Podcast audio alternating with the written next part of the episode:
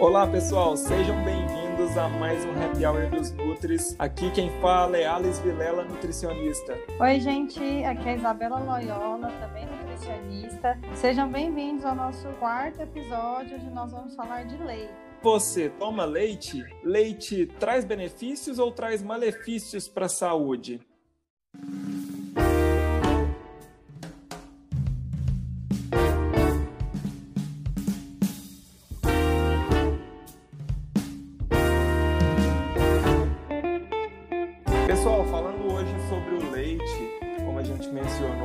Abertura, e só deixando claro, a ideia hoje é discutir sobre leite, especificamente. Eu sei que não tem como separar muito de leite de laticínios, mas já estou dizendo assim porque eu acho que mais para frente cabe um episódio somente sobre laticínios, porque quando fermenta-se esse leite, muda um pouquinho uh, os efeitos fisiológicos dessa bebida, desse alimento, tá bom? E outra coisa que eu quero deixar claro antes da gente iniciar aqui as conversas é que é totalmente lícito, é totalmente compreensível que você não goste de leite, você não queira tomar leite porque é vegetariano por alguma questão política, enfim, filosofia de vida, seja o que for totalmente aceitável que você não goste e não queira tomar leite. Tem problema nisso? Bom, tem se você não fizer ajustes na sua alimentação, já que um leite é uma importante fonte de cálcio e proteína na nossa dieta. Mas pensando que a gente pode ter outros alimentos fonte desses nutrientes, então tenho que dizer para vocês que o problema é não fazer uma adequação da alimentação quando não se consome leite ou laticínios.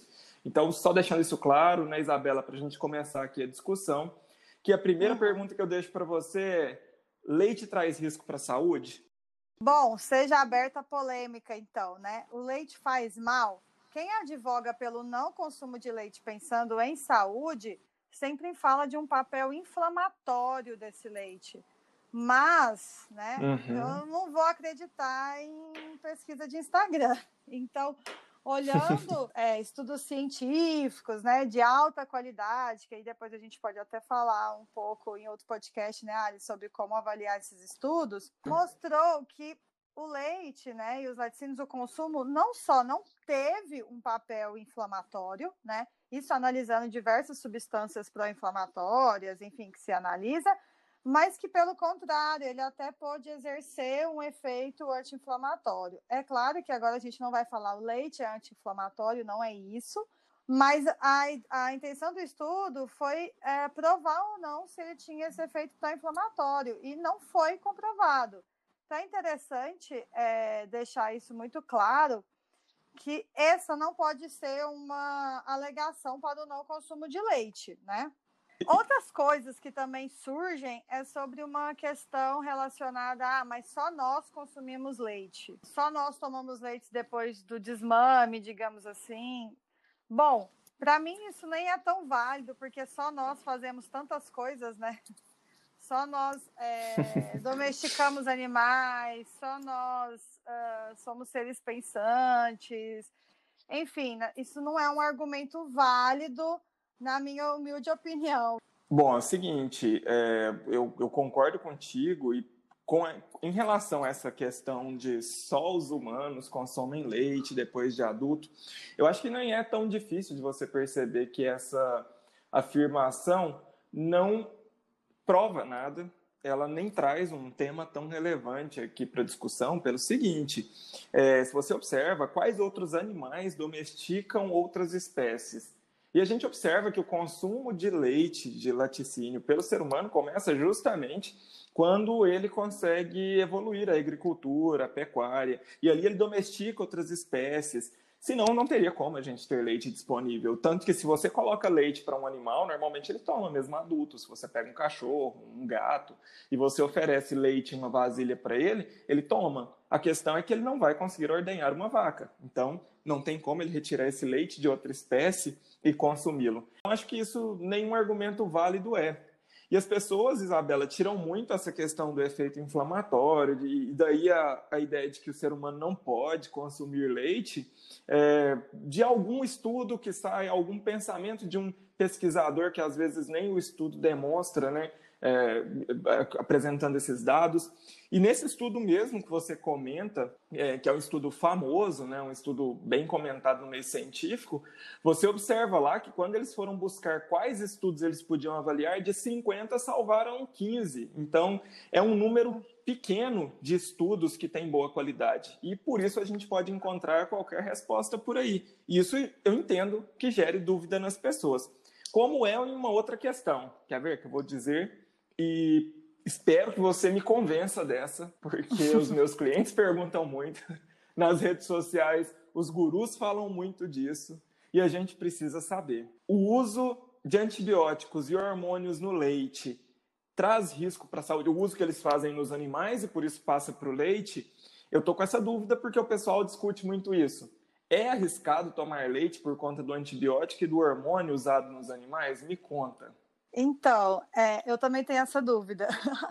e quando eu fui olhar é, questão de leite, né, fui pesquisar mais a fundo por causa do podcast, eu pensei, gente, quando, eu vou, quando vão falar de alimentação, eu adoro que me chame, porque quem entende de comida, de alimentação, enfim, de comida, né, é nutricionista. Bom, e quem entende dessa questão do leite, né, não somos nós. Então, eu convidei uma especialista que é a Ayla, ela é médica veterinária, trabalha com essa área, e eu chamei ela para responder essas dúvidas que não só as pessoas, né, leigas têm, mas eu também me considero leiga nessa parte, porque eu tenho curiosidade de saber. Então, vou colocar aqui Legal. o que ela contou para a gente um pouquinho. Olá, pessoal. Meu nome é Ayla Fernandes, sou veterinária. Estou super feliz de participar do podcast aí a convite da Isabela. E tenho um perfil que chama Vaca Feliz Oficial. Peço aí que todos já deem um clique, já sigam aí, porque é um perfil dedicado a mostrar realmente o que é o dia a dia das fazendas, o que, que acontece realmente nas fazendas, por, por mim, né, que estou todos os dias em fazenda. Bom, a Isabela me convidou para falar para vocês sobre dois temas bem importantes, né? Que é a questão de, da possibilidade ou da dúvida se há hormônios no leite e se a, a, existe antibiótico no leite, né? Bom, o, o, hormônio que mais gera dúvida, que a, a turma mais pergunta pra gente, é em relação à somatotropina, né? É, é um hormônio que a gente faz uma suplementação na vaca porque ela tem uma curva de liberação, né? Então, para evitar que o leite caia muito rápido nessa vaca, as vacas têm uma queda aí de leite de em torno de 10, 12% ao mês, ele segura um pouco essa queda, né? É, e é uma ferramenta já utilizada há muitos anos, ela é regulamentada no mundo inteiro, tem mais aí, eu creio que a gente já deve ter mais de 2 mil trabalhos falando sobre a somatotropina ou BST, vocês vão encontrar.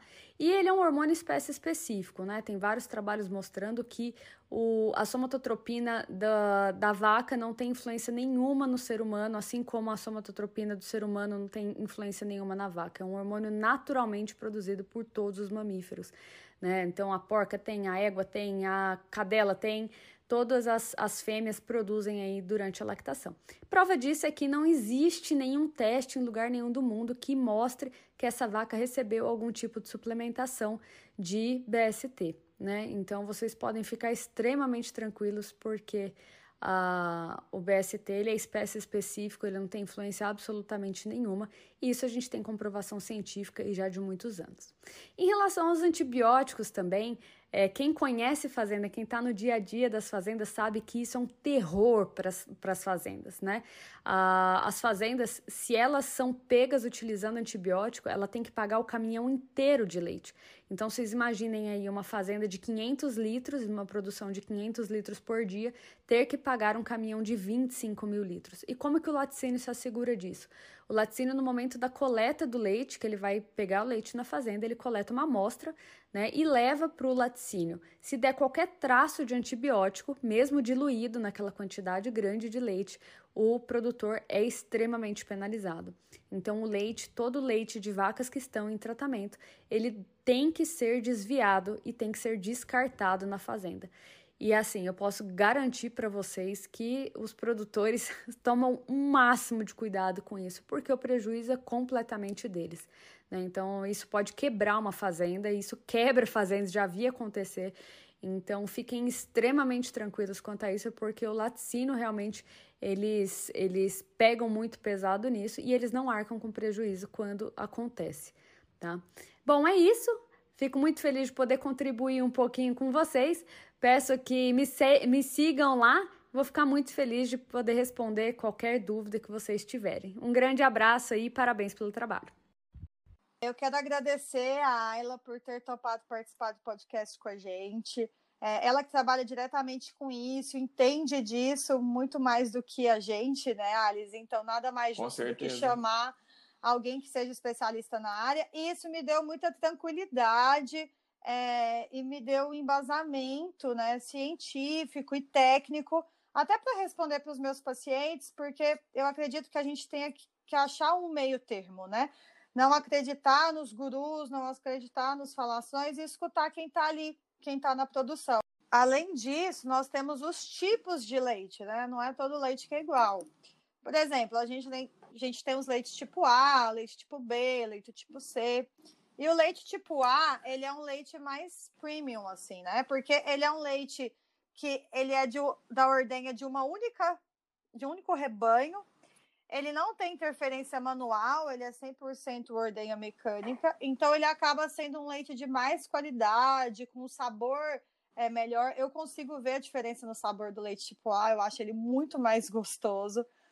Então, é, tem essas diferenças que também podem ser consideradas. Às vezes, o sabor do leite que não te agrada uhum. é um leite de menor qualidade, porque né, mistura ordenha de diversos rebanhos, enfim. E tem os leites UHT também, não é, Alice? Além do leite pasteurizado. Isso, verdade. E assim, quando fala do leite tipo A, Isabela, tem um ponto aí que tira também uma daquelas, um daqueles receios, né? Que muitas pessoas têm, que eu também tenho até certo ponto, que é a questão de misturar produtos, substâncias químicas nesse leite, como a gente já viu acontecendo aí na uhum. mídia, né? Notícias sobre. É, o leite tipo A, por ser, é, por ser embalado já na fazenda né, e sem contato manual, então o risco seria menor. O HT, o pessoal costuma dizer muito, esses dias mesmo, essa semana, Isabela, escutei uma. Escutei, não, mentira, li nas redes sociais, em uma discussão, as pessoas postando, escrevendo lá que leite de caixinha nem leite é, que é um produto químico e coisas do tipo, porque leite não dura esse tempo todo. Basta você colocar um copo de leite na geladeira e deixar uma semana e depois olhar novamente, ou um mês, eles falavam alguma coisa desse tipo, e olhar que ele não estaria com o mesmo sabor, com a mesma, com a mesma textura e tudo mais. Então, por isso, leite de caixinha, então, não é leite. Bom, não. por que que o leite... por que que esse leite ele dura tanto, né? O chamado leite longa-vida. Isso, na verdade, pessoal, tem a ver com o processo é, que ele recebe. Devido ao processo de pasteurização que ele passa, que é de temperatura ultra alta, né? UHT em inglês, a, a sigla. É, além disso, da embalagem que ele é acondicionado. Isso permite que tenha uma menor quantidade de micro-organismos e impede o crescimento desses micro-organismos. Então, quando a gente olha uh, um leite de caixinha, o leite UHT, você tem que entender que ele passou, primeiro ele foi homogeneizado, depois ele foi colocado em alta temperatura, em torno de 130 até 150 graus Celsius, pouco tempo, 2, 4 segundos. Logo em seguida, terminou esses 2, 4 segundos de alta temperatura, resfria ele a uma temperatura inferior a 32 graus Celsius, então muito baixa temperatura, e aí embala de imediato naquela caixinha que a gente vê lá que ela tem proteção, né? ela tem aquele papel parecendo papel alumínio, né? uma cor ali de alumínio por dentro, aquilo lá também e auxilia nessa é, maior, nessa, nessa vida maior de prateleira do leite de caixinha. E lógico, ele é embalado de imediato, então ali dentro não entra, não tem mais contato com o ar externo, devido à caixinha. Ele tem muito mais a ver com esse processo físico que ele passa, por questões físicas até, do que por questões químicas, que é uma dúvida que as pessoas têm se ele tem muita química. Então, só queria dizer uma coisa aqui, Isabela: leite de caixinha também é leite. Uhum. E, e leite vegetal? Queria, antes de eu falar do leite vegetal, eu queria só complementar uma questão, né? É, essa diferença do leite tipo A, ele vai durar menos, então fica de olho, né? O leite tipo A vai durar de três dias na geladeira, por exemplo. É, e uma coisa que eu não quero comentar a fundo, mas só deixar para as pessoas que nem tudo que é utilizado nos alimentos faz mal, né? Nem todos os conservantes, é, alguns são naturais, são usados só para estabilizar. Existem, dentro da categoria de aditivos alimentares, existe uma infinidade e existem aqueles que a gente tem que evitar o consumo mesmo, e existem aqueles que são bem tranquilos de ser consumido, tá? Então não colocar tudo no mesmo saco, assim, como se fosse a mesma coisa. Em relação ao leite vegetal, é, ele é chamado de leite, eu acho que muito pela cor, é, enfim, ele é uma alternativa de consumo para quem tem alergia à proteína do leite, ou para quem tem uma intolerância à lactose muito severa, ou para quem realmente segue é, uma alimentação sem lácteos, veganos, por exemplo. É, e mas ele não pode ser considerado leite quando a gente pensa que leite é o leite de vaca, porque eles não são parecidos em composição nutricional. Né? O leite ele tem como principal nutriente cálcio e proteína, né? Uh, e os leites vegetais não, eles geralmente são vindos de oleaginosas, por exemplo, então eles são fonte de gorduras boas. É o leite do arroz ele é vindo do arroz, então ele vai ser fonte de carboidrato e não de, de proteína e cálcio. É, então, o que, que, a indústria faz? Alguns leites vegetais eles é, são enriquecidos com cálcio, alguns são enriquecidos com proteína. O leite de soja ele tem a proteína, né? E é importante deixar claro que um não é superior ao outro, eles são diferentes. Eles são fontes diferentes. Os leites vegetais são saudáveis, eles podem ser substitutos do leite de vaca em diversas receitas, mas não há necessidade de se substituir o leite de vaca pelo leite vegetal se você não tem nenhuma dessas questões que eu citei no início, é, pensando apenas em saúde, né? Não há essa necessidade. Isabela, então, em resumo, o que você está dizendo é assim, né? É que leite vegetal é outra coisa, ele é uma bebida vegetal. O leite, uhum. o nome leite, é simplesmente porque as pessoas que não consomem leite poderiam colocar ali uma bebida com esse nome, não é isso? Uma coisa que me chama a atenção é em relação, assim, eu não tomo leite, mas tomo whey, que é uma coisa que eu sempre falo de eu não como arroz, mas como bolacha de arroz. Você que gosta do whey também, assim como eu, né? A gente quer deixar claro que eu não tenho nada contra o whey protein, inclusive tô, faço uso, prescrevo, enfim. O que, que você acha dessa bagunça que as pessoas estão fazendo? Leite faz mal, mas o whey é ok. Não é quase a mesma coisa? Pois então, Isabela, é cada uma né, que o pessoal é, explica e cada explicação que eles conseguem para algumas situações que acabam dificultando o entendimento do todo, né?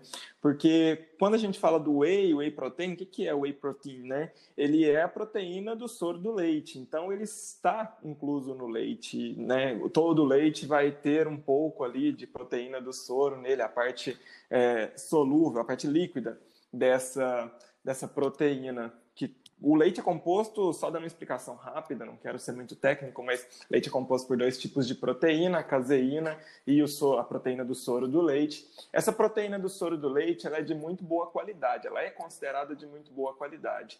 É, quando a gente observa, ela tem uma, um perfil de aminoácidos parecido com os dos músculos e alguma coisa nesse nível, então não vou aprofundar, mas que faz com que ela seja de boa qualidade, tenha boa biodisponibilidade para o organismo humano.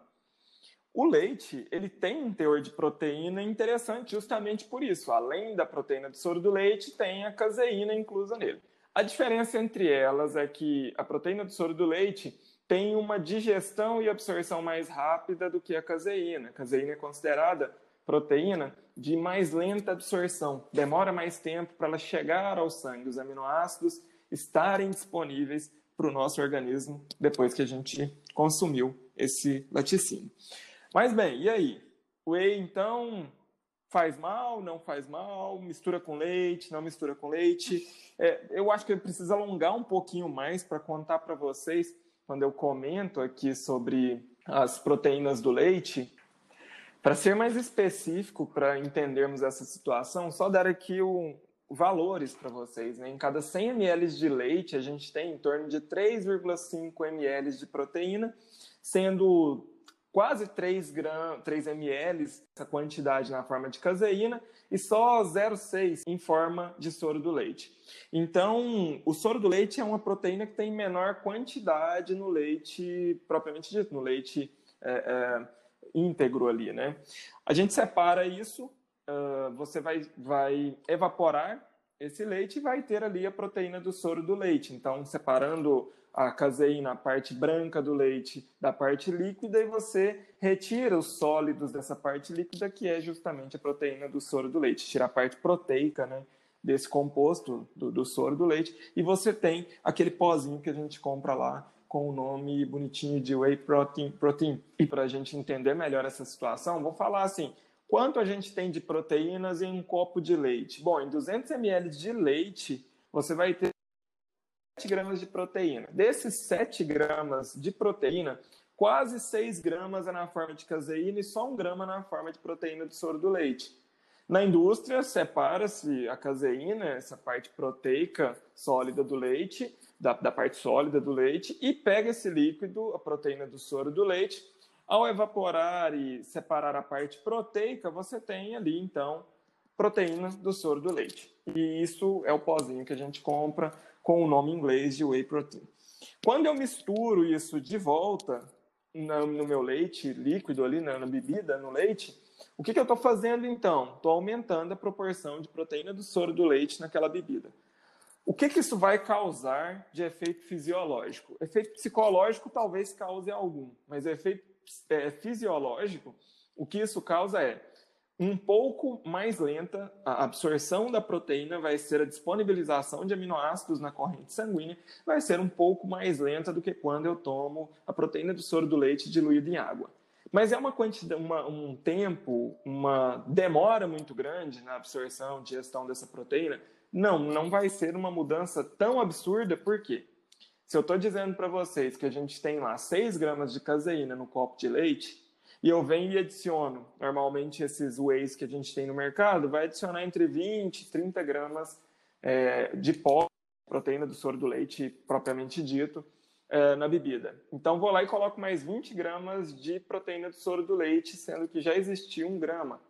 Então, a proporção ainda vai ser muito mais alta de proteína do soro do leite do que de caseína, o que não atrapalha a velocidade de, de absorção em uma proporção tão grande assim a ponto de influenciar o resultado de uma pessoa.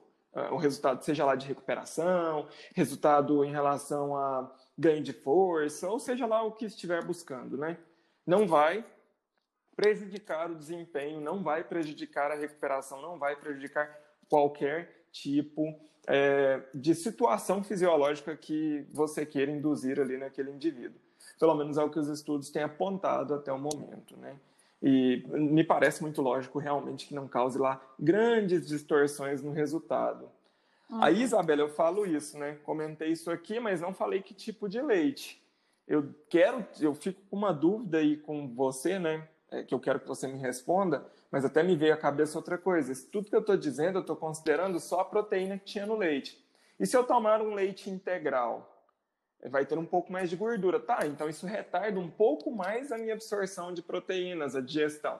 Mas, de novo, a gente não vai tomar um leite que tenha 50 gramas de lipídios, de gorduras, né? Então, é. por isso, vai afetar muito pouco. E eu até pergunto, o que eu ia te perguntando já, né, que me fez lembrar dessa situação aí da gordura, é que eu sei que você estuda muito a questão da, da cardíaca, né, da cardiologia, dentro do seu mestrado e tudo mais. Então, me conta uma coisa: o leite integral, por muito tempo, o pessoal falou dele como um problema para a saúde cardiovascular, por ser uma fonte de gordura é, saturada. E o que, que você tem a dizer a respeito disso? Pois é, Alice, é, essa história da gordura, ela é muito comentada hoje na nutrição e quando a gente estuda nutrição em cardiologia, porque desde a década de 70, assim, isso a gente pode falar horas, né? Mas eu vou resumir. Uhum. Criou-se esse medo da gordura muito grande, é a partir de um estudo muito grande também, né? Que foi o estudo dos sete países, que verificou uma associação entre consumo de gordura saturada e doenças cardiovasculares, né? Então, e como foi um estudo grande, a partir disso começou-se a era do 0% de gordura em tudo e o leite entrou nessa. Só que o que, que hoje a gente percebe, né? Que é, o consumo de laticínios, ele inclusive ele tem relação com a melhora de alguns marcadores cardiometabólicos, né? Que são marcadores que a gente utiliza nos estudos científicos para verificar o impacto do consumo de determinado alimento na saúde cardiovascular. E isso pode ser muito, é, muito provavelmente é devido aos diversos nutrientes que o leite tem, que não é só gordura saturada. Então, quando a gente toma o leite, a gente não está tomando só a gordura saturada, né? A gente está tomando junto também é, ácido linoleico conjugado, vitamina D, cálcio, magnésio, potássio, proteína do soro do leite, que você explicou muito bem. Então, esses nutrientes, eles podem ter esse efeito protetor, né? E, e além disso, a gordura saturada do laticínio não é igual à gordura saturada da carne vermelha, que não é igual à gordura saturada do óleo de palma, do óleo de coco. Então, são diferentes tipos de gordura e cada tipo de gordura saturada tem um efeito diferente. Hoje os estudos já mostram muito bem isso.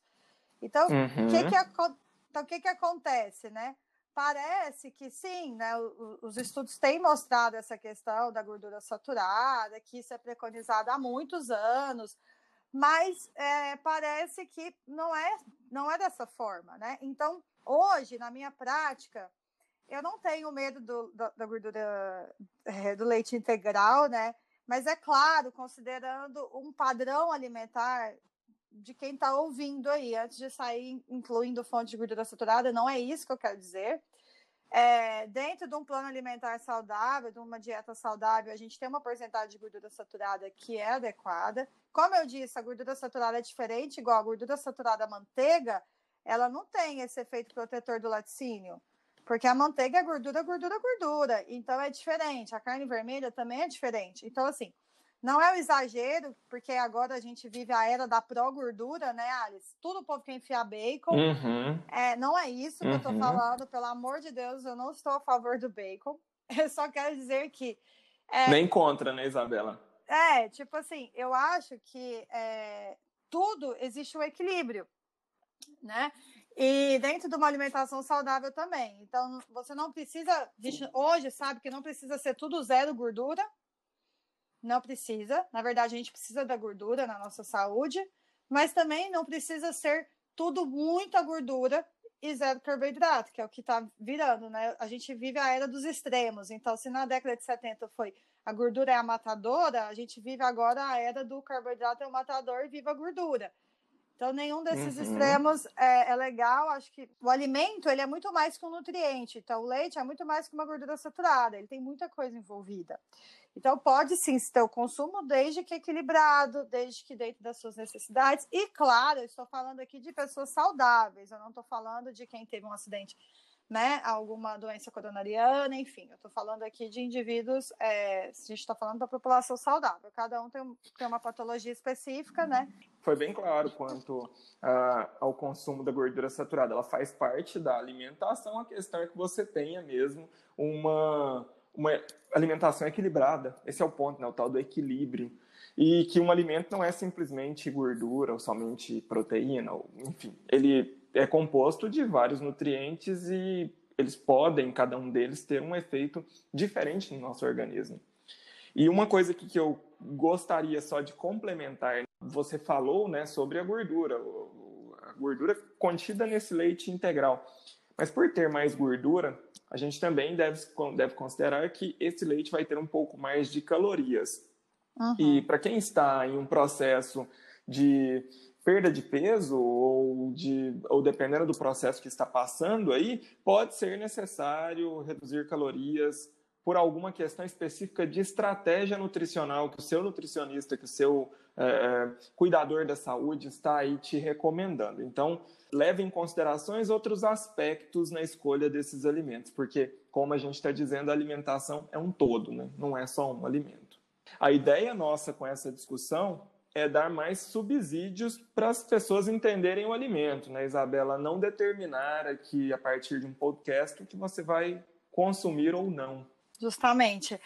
Aqui a gente fornece a informação, você pega ela e transporta para sua vida. Né? Então, eu acho que eu e o Alice, a gente tem um pensamento muito parecido nisso, né, Alice? É tirar alguns mitos e cada um tem uhum. um livre-arbítrio para fazer as suas escolhas. Então, mais uma vez, todo mundo é livre para consumir ou não leite, mas desde que é, embasados em argumentos científicos e não em argumentos é, de terrorismos nutricionais, charlatanismos é, e coisas desse tipo, né?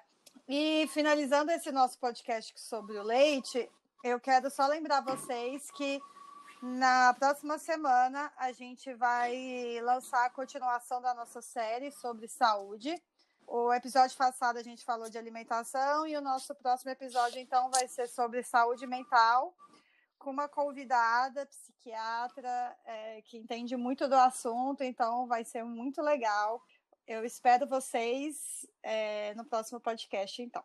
Ok, pessoal. E só fazendo aqui algumas considerações finais, como eu fiz no começo, de novo, a gente não está aqui defendendo que todas as pessoas devam consumir leite, não é esse o ponto. A gente está demonstrando que existe, no momento, de conhecimento científico sobre o tema. E também gostaria de chamar a atenção do que das informações passadas pela nossa convidada, a médica veterinária Ayla, que nos auxiliou muito no entendimento daquela questão do, dos contaminantes do leite, eu queria chamar a atenção que então, é possível isso, a gente tem uma legislação que resguarda esses produtos de melhor qualidade e cabe também a nós, como consumidores, sermos mais conscientes e buscar os produtos que sigam a legislação e que busquem uma agricultura, pecuária mais sustentável, né? Então acho que esse é o ponto. A gente precisa buscar pela sustentabilidade no consumo.